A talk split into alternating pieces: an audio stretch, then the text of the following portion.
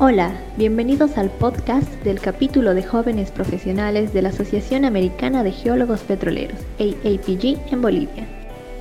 Uh, welcome to our podcast of Young Professional Bolivian chapter to the segment Leaders. Uh, we are super happy to have you here and uh, feel free to answer our question with all freedom, okay? So my name is Paola. I'm a YPFB uh, Ministry Liaison from my, my, chapter, Rolando. Hi guys, uh, my name is Rolando. I'm a volunteer in the chapter of the Young Professionals in Bolivia. Our guests are Kayleigh Becker from Suriname, Julia Merida from Mexico, Gabriel Brose from Brazil, and Yurisan Taquichiri from Bolivia all of these guys are student leaders of uh, the student chapter of their countries. So we will start the questions now. Kayleigh, give us a brief summary of your career as a student. Hi everyone, it's nice to see you again after some time and um, a brief summary of my career as a student in Suriname, a bachelor degree is three years but I've learned that it takes longer than that, not only in Suriname, but also in other countries. It all depends on many factors, but because of the pandemic, um, that's now also added to the list.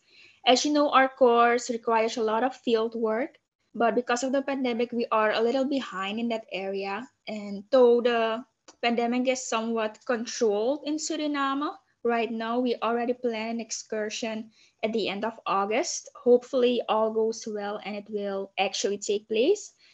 And if I pass all of my exams on time and the pandemic remains like it is now, I hope I'll finish my bachelor in 2024. Thank you. So Julia, give us a brief summary of your career as a student.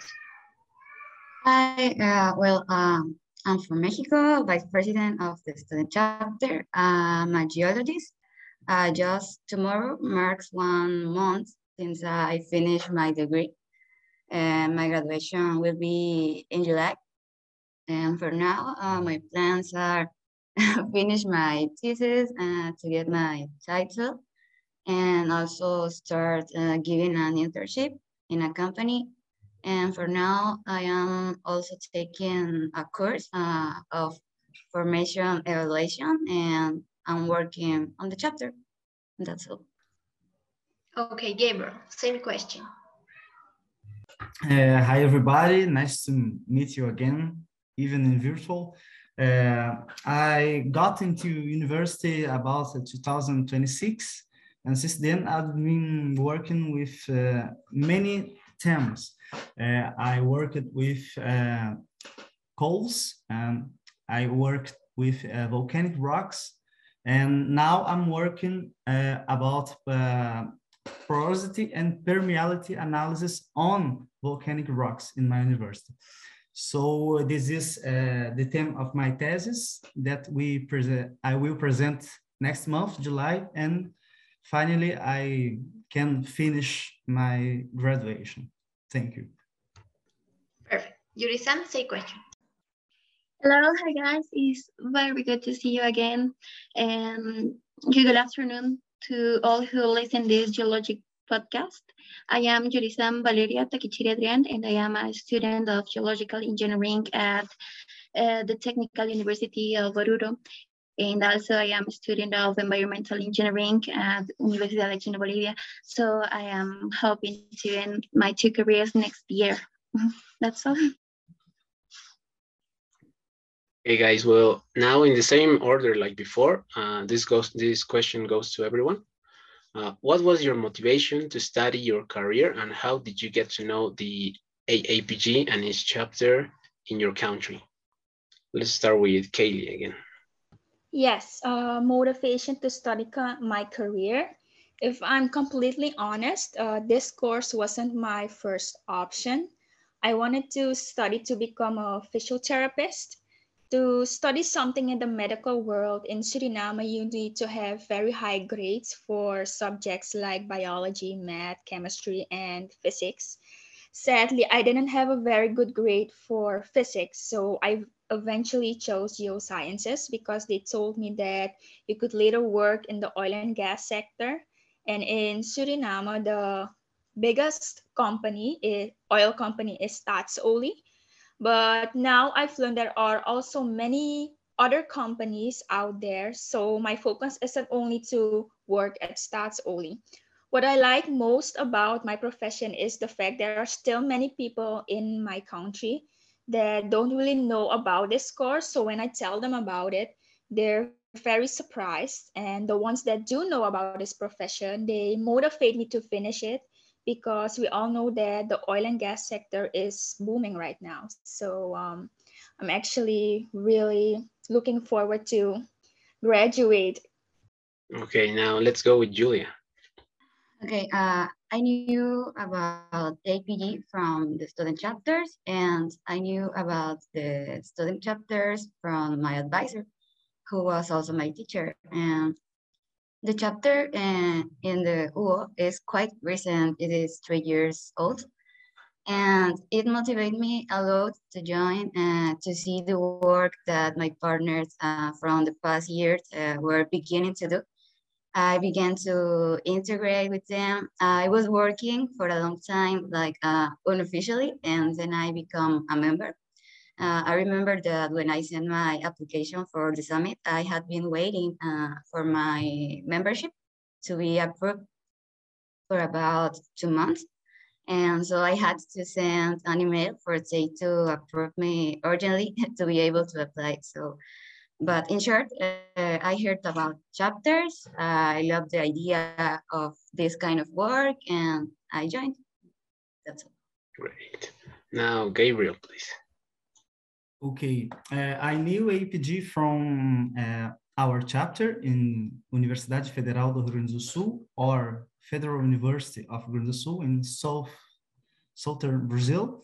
Uh, since then, I uh, could uh, accompany some activities uh, like course, like talks, since 2026, but just only on 2019, I joined to APG. And since 2020, I am I was in, in chapter executive committee, first as secretary, and I am since last year as president.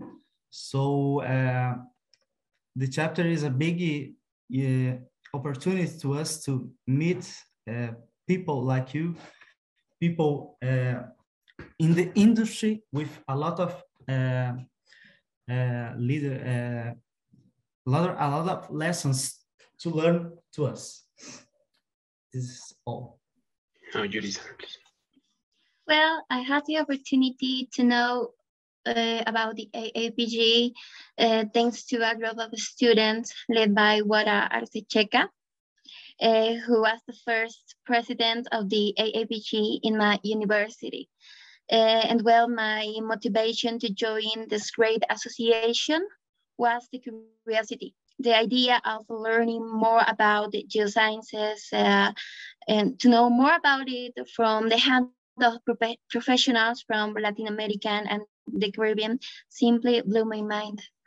And I decided to join. Okay, guys, now moving on to the next part, we're going to talk about your experience at the Leadership Summit 2022. So let's start with Julia. Uh, what expectations did you have of the Leadership Summit 2022 prior to your participation? uh, well, that, that's a good one. Of course, I had high the expectation, but it was so much more than I expected. Uh, no one from my university had ever been chosen for summit. So I have no idea of what to expect. Uh, we have no idea. And I was expecting like perhaps technical talks and some activities, dynamics. And at the end, it turned out to be one of the best experience I've ever had. So it was a big surprise. That's the answer. Yurisan, What did you like or highlight about the event and why? Um, I don't know where to start. I love knowing more about the transition energies. That really got me. Um, now I keep reading articles, watching videos um, about the energy transition because it is a reality that our planet needs, environmentally speaking. But I can leave aside the other the other talk that we recite. Um, today I have more critical thinking and well, something in general that speaking with the other uh, participants of the leadership summit is that the MAGA sessions um, today I have more confidence in myself that really changed my life. That's all. Mm. The next one is for Kayleigh. Uh, did the event get to reach your expectations? Um, I didn't have any specific expectations. Um, it did make me feel different when I returned back to Suriname. I felt like the person I was when I arrived in Colombia and the person who came back to Suriname were there's like um, same person but with a different mindset and a different point of view. Gabriel, the preparation of the Leadership Summit 2022 represent an arduous task. What message could you leave to the organization committee and the AAPG after your participation? Uh, I would like to say thank you and continue to do that. It's an incredible, incredible opportunity for all of us uh, that entering uh, the industry in petroleum area uh, this is uh, an opportunity too for uh, make us better as person and as leaders né? in our chapters or in our companies uh, in the, in the present and in the future. So my message is uh, continue to do it. It's very, very important. It's fantastic experience, personal and professional. Great answer. Now, we will turn to your learning ambition after the Leadership Summit 2022. Uh, well, this question is for both of you, Julia and Yurisan. Uh, what was your biggest lesson from the Leadership Summit 2022? Explain a personal and a professional aspect. Okay, um, I want to say it in one sentence. I have confidence in myself Personally speaking, I feel good with me and I want to go ahead. Professionally speaking, uh, giving value to my work, giving value to my opinion, uh, because it helps me to be better in the activities that I perform. Uh, professional, uh, being able to understand how the industry works today and what we should expect and know to start uh, integrating ourselves in it. I think they gave us a very broad and real picture of how the world is now. And that was a great lesson. And about personal, I think that it was uh, giving myself uh, the value I deserve as a person and also being aware of all the things that I can achieve. Okay, good. So now uh, is the turn of Gabriel. Uh, do you think you discovered or reaffirmed some of your personal leadership skills? I think I discovered many, discovered many that I I never would know. Just uh, uh, in in MAGA session, I discovered many things that I never ever think about it. But uh, I can uh, I could uh, refer so uh, many things to uh, qualities and not qualities and not too good qualities but uh, we all we are always improving this is uh, this is the the principle. We are students. We are formation we are in a formation process.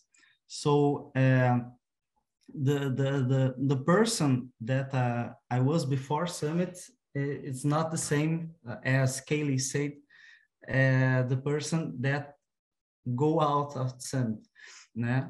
So uh, it's a fantastic opportunity, fantastic opportunity. it's changed a lot of things for me and uh, for my vision of the chapters for itself. Okay, perfect, Gabriel. Kayleigh, from your perspective, what is a leader? Does a leader see himself reflected in multiple scenarios? Yes, to me, in my opinion, a leader is someone who has a positive influence on people, whether they are in a leadership position or not. So it doesn't matter in what environment they find themselves in. They can organize well and they inspire others to do better and become leaders themselves. Julia, do you think that one is born as a leader or one becomes a leader in the journey of life? Mm, that's a good question. Uh, actually, I didn't see myself, uh, I didn't see myself as a leader uh, uh, until Summit. I have no idea that I can be a leader. So uh, I think it can be both things. Mm, some people just had this mindset uh, since they born, like they feel this way. Uh, but some people need to discover, uh, like my case, I needed to hear, I needed to know that I could be a leader. So I, I think that it depends on the person. That's. All right, the next one is for Gabriel again. Uh, how do you think the success of a leader is measured? the success of a leader is uh, how many leaders that leader can form. So uh, the leader has to be inspire, has to uh, give uh, give inspiration uh, to people, uh, has to give opportunity to people to improve. So this is the most important thing about leaders. Uh, I, I don't in this case I don't know if I re, if I re, I am a real leader in this case, but uh, uh, we are always trying. So uh, this is the most important, trying to uh, for to to formate leaders in in every place that we are, even in the university, even in a job or in a group. So uh, let's keep trying but this is the most important.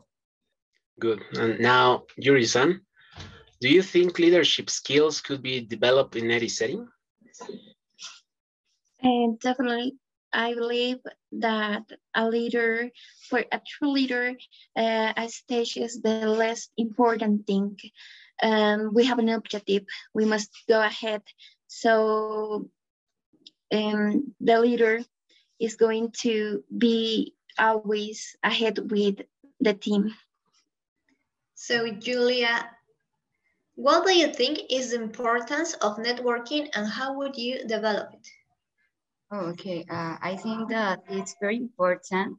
Uh, relationship relationships are like a big part of of the work. And yesterday, uh, the teacher from the course tells that uh, we as professionals are like half knowledge and skills and all of that. And the other half are our relationships. Uh, actually, in the industry, it is a fundamental part if we want to succeed because everybody needs from everybody.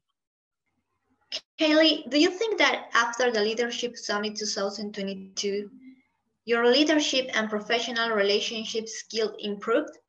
How did you see this improvement reflected? Um, after the leadership summit, when I arrived back in Suriname, I was I became sick, and then I had my exam period and two days where I went on excursion. So right now, um, I think because of the heavy and busy period I had the last um, the past two to three months, I'm actually a little demotivated. I think it's probably a burnout. Um, and in my opinion, I haven't seen much of an improvement regarding my leadership skills because I hadn't, didn't really have the opportunity to implement all the skills I've harnessed at the summit. But um, I definitely think that um, in future projects and um, working with um, my team members and all on projects, I think I will definitely see the improvement. So um, I hope to see that soon. Great. Now, Yurisan, for you, these questions again. Uh, how would you apply what you learned from the Summit 2022 at university or at work? Well, I will apply it trying to help my colleagues. I feel if I feel that someone is depressing, I go and try to understand them. I try to make them feel better. Um, the MAGA sessions help me with that.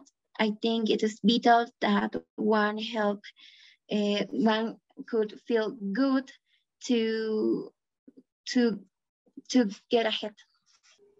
Okay, this goes for Gabriel and Kayleigh. First, Gabriel, how would you apply the leadership learned in your society chapter or organization? Uh, I think there are many things that we can apply or would like to apply. Uh, but I think the, the most important thing is uh, to work with uh, different profiles. Also, uh, teach them how to work with different profiles. So big, uh, in MAGA session, we learned uh, that different profiles uh, uh exist, of course, but uh, we can work together. So uh, we have to teach our groups né? because the things may sometimes is are, are not too easy, but with this we can uh, make it the relationship be uh, between us much better. So I think it is is uh, a thing that I can apply immediately uh, in our chapter. Okay, Kayleigh, what about you? Yes, um, I think first and foremost, I would urge the other students to participate in the upcoming summits. So they could also find out what type of leader they are and um, what characteristics they have.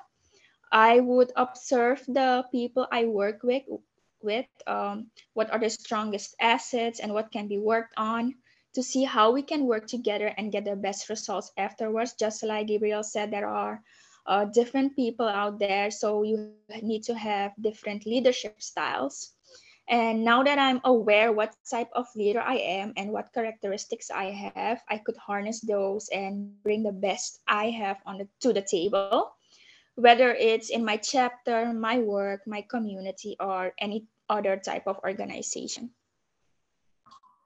Okay, guys. Well, this was the interview today. Uh, thank you, guys. You are uh, you gave terrific answers. You are amazing people. So please say goodbye in your own words. So let's start with Gabriel.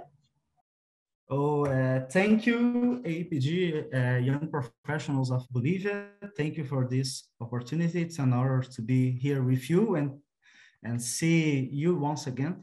Uh, it's good uh, to discuss some things with you uh, about Leadership Summit, about our lives, about our chapters. So uh, I've I've learned a lot in this event and hope to see you soon. Thank you. Yurisan? Well, uh, I want to say thank you to all of you. Thanks for your time. And principally, thanks to the AAPG for this amazing opportunity. Um, APG, you are the best. That's all. Okay, thank you, Yurisan. Julia? Yurisan? Julia? Uh, well, thank you. Uh, thank you for the invitation. It's really nice uh, to see you again. I miss you and thank you. It was nice to remember and all the things that I learned. And I think that we can see each other maybe again. And so thank you. Thank you for this.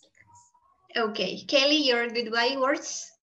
Yes, um, thank you, Paula, for inviting me to do this podcast. Um, it's great to see you, some of you again, and um, uh, it's it was really emotional to see the post that it's already been a month that we last saw each other. So hopefully, in the near future, I get to meet you guys again, even if it's in your own country. So if I plan to travel in one of those countries, I will definitely send you guys a message and um, hope to connect soon again. Rolando? Yes, uh, thank you guys for being here. It was nice to meet you all. And we will see you in another occasion. And feel free to come to our country or feel free. That's all. Super happy to see you all again. I hope we ha can have uh, some informal meeting with all the guys. I don't know, not, not exactly as serious. So uh, maybe we can see us again in, in that kind of meeting, okay? Let's try to organize that. Okay, guys, so thank you. Thank you very much for accept this invitation. Hope to see you soon.